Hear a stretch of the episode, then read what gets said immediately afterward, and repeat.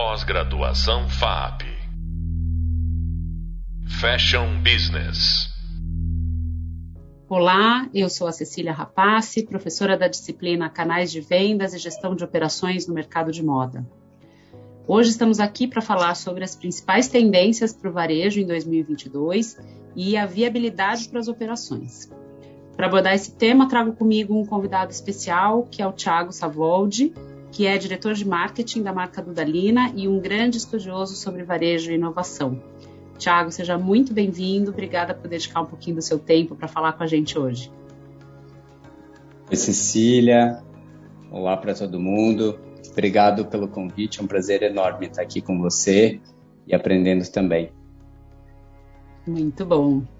Bom, vou começar te fazendo uma pergunta, Tiago. O que, que a gente pode esperar para o varejo em 2022? Bom, essa é uma pergunta que, que eu refleti bastante, Cecília. E eu acho que 2022 ele não vai ser tão óbvio como a gente esperava. É, a gente tem dois pontos principais com, com intensidades muito parecidas. Né? De um lado, muita tecnologia, muita inovação acontecendo, surgindo. A gente evoluiu muito em função desse tempo que a gente ficou isolado e tendo que se reinventar. Então, tem sim disponibilidade de tecnologia e inovação acontecendo, mas por outro lado, a gente tem cenários que dão uma freada um pouco nesse entusiasmo. A gente sente os impactos ainda do Covid-19, né? Esse vai e volta, essa, sensibilidade com as pessoas, né? A gente passa por problemas crônicos de fornecimento ainda em 2022, então muitas cadeias de produto, muitas indústrias têm sentido falta de matéria-prima, de embalagens, é, alguns mercados especiais têm sentido ainda uma recessão em função do desabastecimento de 21. A gente tem sim ou ainda sofre indiretamente ou diretamente com o impacto que, que hoje uma guerra lá na Europa traz para a gente, principalmente no que tange as relações internacionais, globalização em mercados internacionais. E aí, de brinde, aqui no Brasil, a gente ganha um ano de eleições, né, que geram sempre um pouco de ansiedade, incerteza e muitas vezes dão uma freada em movimentos bruscos. Então, 2022 ele vai ser um ano para mim de bastante equilíbrio. É, eu acho que aquela velocidade de mudanças que a gente projetava lá no começo do ano, no final de 21, quando a vacinação começou a avançar, ela não vai acontecer. Né? Eu acho que essa velocidade vai ser menor eu acho que a gente vai tatear um pouquinho mais para se preparar para 23. Então, é, no, do âmbito de varejo as indústrias, elas não vão estar 100% livres para criar um novo futuro ainda. Eu acho que principalmente, né, Tiago, como você falou, né, os problemas de fornecimento que os, os varejistas, as empresas não conseguem nem mensurar de em que ordem, em que proporção elas vão ser, né? O ano passado a gente viveu essa, esse cenário, né, 2020, 2021, e agora continuamos, né? Aí vem novas ondas de Covid, novas ondas de outras doenças vindo por aí. Então, acho que fornecimento talvez seja um, um dos temas mais delicados para o varejo, né? Com certeza, e, e, e, até porque a gente vê nessas ondas, né, que você falou, a gente tem uma outra onda que é uma onda de consumo instável, e não instável no sentido de acelera e diminui, mas uma, uma onda de consumo que ora é em bens duráveis, ora tem sido no varejo de moda, que a gente tem sentido esses, esses últimos meses de uma aceleração muito grande de consumo, ora é, é desacelera e acelera em consumíveis. Então, assim, essas mudanças de consumo também têm pegado ainda mais de surpresa uma, uma cadeia de suprimento que já está instável, né, Cecília? Então, com certeza, abastecimento vai ser um tema que vai dar uma freada no entusiasmo de todo mundo. Ou seja, a gente pode dizer que instabilidade é o novo normal. Eu acho que 2022 vai ser o ano da instabilidade e da cautela ainda. Muito bom. É, agora eu vou querer, vou querer explorar um pouquinho com você, Thiago, sobre a NRF, que é a Feira Internacional de Varejo, que acontece todo mês de janeiro em Nova York desde 1911. É o maior evento do setor e é dali que saem as principais tendências e os insights para o mercado. De tudo que você viu, Thiago, né, sobre as frentes que foram abordadas na, na NRF desse ano, quais você destacaria como principais que a gente deveria ficar de olho e se atentar? Cecília, eu vejo três temas bem importantes que foram tratados com profundidade lá. Dois que são mais, eu diria assim, urgentes e um mais emergente. O primeiro, mais urgente, é falar de sustentabilidade de verdade. E assim, é sustentabilidade na ações práticas. É a atitude, é o fazer, e não usar ESG como um argumento de marketing, né? A gente, a gente sabe que o greenwashing está aí e, é, e e as empresas têm se, se feito valer, mas o consumidor tem estado mais atento, o público tem estado mais atento e a informação gira com facilidade. Então, é preciso falar de sustentabilidade de verdade. E quando a gente está falando é, de moda, itens como circularidade, que tem uma trajetória de crescimento incrível, é, é, trazendo esse setor de roupas de segunda mão, fazendo crescer com, com uma velocidade até maior do que o próprio fast fashion. É, usar a, a, é, questões sustentáveis na cadeia de produção, menos água, tecidos tecnológicos, reaproveitamento de tecidos. Então, fazer na prática aquilo que a gente vem falando nos últimos anos. Então, esse para mim é o primeiro ponto, que é um ponto urgente, é um ponto para já. O segundo, do ponto de vista do consumidor, e aí falando de relacionamento e, e mais CRM, talvez, é, falando de personificação, não mais personalização. A gente está acostumado né, em criar clusters e segmentações e, e, a gente vê uma geração e, e uma facilidade de informações que faz com que esse consumidor ele queira ser tratado como pessoa, como o eu. Eu quero ser tratado como eu mesmo. Quero ser o Thiago e não um, uma média dentro de um cluster. Então receber informações num formato padrão, um tipo de comunicação padrão, um relacionamento padrão. Então, encontrar esse, essa personificação é super importante, até porque a gente fala do super local, né, que cresceu muito durante a pandemia, né, as lojas e comércios de bairro que criam esse relacionamento mais pessoal. Então, para as grandes corporações é uma verdade absoluta, e o terceiro item, ele é mais emergente, ou seja, a gente precisa tocar ele, entender, ver o que vai acontecer, para depois fazer uma imersão e sair correndo, fazendo um monte de coisa, que é o metaverso, que tem a sua parte visual, que é a realidade aumentada, a realidade virtual, a inserção nos games, os óculos, e a gente tem o que para mim é o mais interessante, que é um pouco desse backstage do que a gente enxerga, que, que é o Web3, né? que é o blockchain, o uso das NFTs, é, o uso dos smart contracts, que, que são contratos de compra e venda, transferência de, de, de posse de itens através da, da blockchain, né? que é um, é um, é um código protegido, encriptado, para que não tenha adulteração, para que esse dado não seja alterado em algum momento, que ele não possa ser corruptível. É, mas que a gente tem muita barreira para ser vencida. Por isso que eu falo que, que é um item emergente que a gente precisa entender. E do, a, a, especialmente no Brasil, né, a gente tem as questões do hardware, né, de que equipamento que a gente vai usar para viver esse metaverso, vão ser os óculos, vão ser celulares de última geração, tudo isso ainda é muito caro no Brasil, né? A gente tem um outro ponto que é bem importante aqui, que é a disponibilidade de infraestrutura de internet. É, hoje, 30% da população brasileira não tem acesso à internet o tempo inteiro, como a livre demanda de internet. Então, mesmo que o 5G venha e que ele aconteça esse ano, como está acontecendo, até isso virar democrático para todo mundo vai demorar.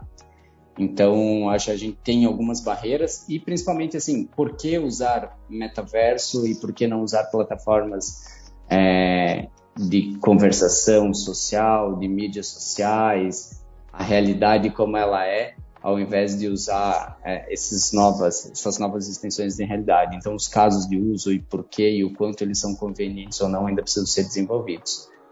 Então, são dois itens urgentes e um emergente para a gente acompanhar, que foi o que a NRF trouxe com, com força esse ano. Conceito e tendência, mas sem perder o foco. O que, que de fato vai gerar vendas, Thiago? Olha, de fato, é entender que a gente vem um, está está vivendo uma geração diferente de consumo. É, eu não gosto de falar muito sobre questões geracionais, mas a verdade é que a geração Z, que são aqueles nascidos a partir de 95, que já tem mais de 25 anos, né? Os primeiros já têm 27, e a gente acha que eles são super jovens, é, eles estão influenciando o consumo. Né? Então, além deles serem responsáveis por tomada de decisão de consumo direta, eles influenciam suas famílias. Então, é, eu vejo muitas discussões sobre ah, mas isso, geração Z, não é para o meu negócio, não é para o meu business, eu falo para um business mais tradicional. Mas será que essa nova geração, os filhos não influenciam a tomada de decisão dos seus pais? Será que os filhos não abrem os olhos dos pais sobre o que toca não ao produto, mas ao propósito de uma marca, que é assim que essa geração quer se relacionar, que ela quer se encontrar por, em função de uma bandeira que é levantada, em função de uma causa social. Será que eles não têm esse poder de influenciar suas famílias? Então, mesmo que o seu business não seja para essa geração, entender como eles se relacionam com as marcas, como eles se relacionam é, com os negócios, é imprescindível. É, e é preciso entender que essa geração ela não quer consumir conteúdo, ela quer ser parte, ela quer fazer, ela quer se ver dentro de uma ação social, ela quer se ver dentro de um posicionamento, ela quer se ver dentro do propósito de uma marca. Então, é, é, eles inclusive forçam um pouco daquele conceito de personificação que a gente estava fazendo, né? Porque eu quero ser parte de algo, mas eu quero me enxergar sendo parte e quero ser tratado como tal. E não é fácil também, não é trivial né, fazer tudo isso, né? Entender como engajar essa turma, é, trazer eles para dentro da marca e tratar eles como indivíduos, né? Um a um, a gente está falando de 200 milhões de consumidores no Brasil, pelo menos. Como que a gente faz isso? É, só tem um jeito, é usar muita tecnologia. É, a inteligência artificial está aí para um, a nosso dispor para CRM, para marketing, tem muita solução. E às vezes a gente pensa em inteligência artificial, Cecília, e, e acha que, meu Deus, é, é hollywoodiano, é cinematográfico. é um é. robô é. dentro da, andando dentro da empresa, né? É isso, um robô que vai te substituir, e não é. Tem um monte de startup extremamente acessível, aliás, de valor, é, que vai usar inteligência artificial para entender o comportamento de um por um dos seus consumidores, que tipo de comunicação ele quer receber, se ele prefere receber WhatsApp, SMS, um push na rede social, se for por e-mail, que pouca gente usa ainda, mas é, esse e-mail eu mando um anexo, eu mando no corpo do e-mail, eu coloco um link, a informação que eu quero passar. Então a inteligência artificial ajuda a gente com isso. Quando a gente fala de modelo, é, quando a gente fala de sugestão de produto, por exemplo, tem um monte de ferramenta que faz modelo preditivo de o que, que a Cecília vai querer comprar mês que vem, baseado numa curva de compras que ela fez recentemente. É, feliz ou infelizmente, os nossos dados estão aí a, a, ao dispor ainda de, de, muitas empresas, até que essa LGPD é, não seja cobrada com mais ênfase. Né? Acho que é uma responsabilidade de cada empresa e a gente já vê movimento nesse sentido, mas ainda não é uma lei é, que tem se feito cumprir. Eu acho que tem as empresas têm se conscientizado por si só, mas não há uma cobrança efetiva. Então os dados estão aí e a gente tá tá à mercê do que as empresas fazem e por outro lado as empresas têm se utilizado de dados e muitas vezes dados estruturados também que elas mesmas coletam para fazer modelo preditivo. Então, fazendo uma, uma história longa curta, a gente precisa olhar para essa personificação, para esse engajamento das, das gerações, esse impacto que uma geração nova traz e criar para eles condições deles serem parte do, do nosso business, da nossa comunicação, das nossas ações e fazer com que eles entendam que a gente é conveniente para eles, né? É, que a gente consiga entregar o que efetivamente eles, eles têm buscado. E aí, se na prática é, eu pudesse dar uma dica de, de, de um caminho é, para atingir essa geração e, e aonde eles estão e como eles consomem, eu falaria para a gente olhar com carinho para o social commerce, né, que são a, a, que é a venda através das, das redes sociais. Todas as principais redes sociais têm caminhado nesse tateado esse caminho. É, Então, você faz o funil inteiro ali dentro, você chama a pessoa, você desperta o desejo, desperta o interesse, eventualmente é, faz ela experimentar o produto através de um filtro. A gente viu o Snapchat fazendo isso, né, colocando filtro é, de produto de maquiagem da, da, da MAC e da, da Ulta Beauty e, e vendendo esse produto que funcionou uh, no filtro. Então, o tempo que essa nova geração tem passado consumindo conteúdo dentro das redes sociais pode ser um gancho para que a gente faça venda ali dentro. Então, mais do que só gerar uma comunicação, gerar um conteúdo que é legal, é tentar olhar para essas redes sociais como uma plataforma de venda, porque eu engajo, eu encanto e aí a fricção entre o encantamento e a compra é muito pequena.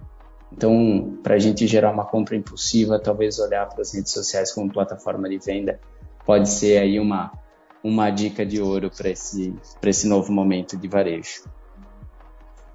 Acho que a gente pode dizer que não é mais on ou offline, né? Mas sim on life. Para mim, o termo que, que eu gosto muito de usar, que é o seamless, ou sem costura, define bem esse momento onde as fronteiras não são perceptíveis, né, Tiago? Uma outra tendência que eu quero destacar é a do Get Local. Você falou agora dela recentemente, que é o poder da loja física local. O cliente quer mais agilidade, facilidade, e isso acaba empoderando né, as lojas de bairro, as franquias, as multimarcas e ainda podem ser altamente estratégicas para o Omnichannel, porque elas acabam funcionando como hubs, né? É isso, porque a gente, a gente falou sobre isso, né? O Get Local é conveniência e personificação, porque tá fácil, tá perto de mim e eu sou eu sou ali do bairro. A pessoa que me atende me conhece, sabe? Ela é meu modelo preditivo ela é um CRM com inteligência humana. Então, assim, opa, chegou um produto, eu lembrei da Cecília porque eu sei o que ela compra. Então, a, a, a, essa compra local vai me atender em função disso e é uma forma da gente se sentir acolhido também nesse tempo que a gente teve que ficar tão afastado de todo mundo. Exatamente. E quando a gente pensa né, em, em, rede, esses canais todos, a gente vai falar, a gente fala muito nessa matéria, são os canais de vendas, né? Então, a integração desses canais todos, né? Integrar o e-commerce para uma rede de multimarcas, uma rede de franquias, né? Você acaba potencializando essa, essa realmente esse poder que é estar local, conhecer já o seu cliente, né, que você tem ali, o multimarcas do interior, ele já conhecia, ele já tinha isso sem ter plataformas de CRM para ajudar. Então, utilizar disso é muito potente, é muito rico, né? E, é... e, mostra e mostra foco no cliente, né, Cecília? Assim, independente de, de aonde eu esteja, com que canal que eu esteja, eu estou fazendo de tudo para atender o meu consumidor. Se é minha, meu varejo direto, se é minha multimarca, se é uma venda em e-commerce, eu quero atender o cliente da melhor maneira possível. É, o cliente no centro do negócio de verdade, né? Sem estar. Tá eu gostei muito que você falou no começo do nosso, do nosso podcast, você falou do, da sustentabilidade de verdade, né? É, usar isso, essa é uma das grandes tendências que a gente precisa entender que o consumidor está valorizando.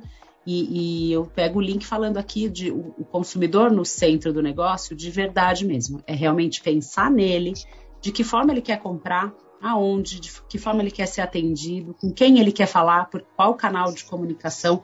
Tudo isso é muito importante para que os varejistas estejam é, antenados né, e se adaptem, independente do, do tamanho, do perfil da loja, né, Tiago? É, é, na nossa primeira videoaula dessa disciplina, a gente falou sobre as principais características e, e indicadores das operações de varejo de, fran e de franquia. E no podcast de hoje a gente falou aqui das tendências que vêm pela frente e que devem preparar o nosso olhar estratégico para explorar as oportunidades. Tiago, te agradeço muito pelo tempo dedicado, por dividir aí a sua experiência, os seus estudos com a gente, foi muito rico. Super obrigada. Obrigado a você, Cecília. Um beijo grande, um beijo para todo mundo e estou sempre à disposição. Legal. No próximo episódio, a gente vai falar sobre o universo de franquias. Te espero lá. Pós-graduação FAP Fashion Business.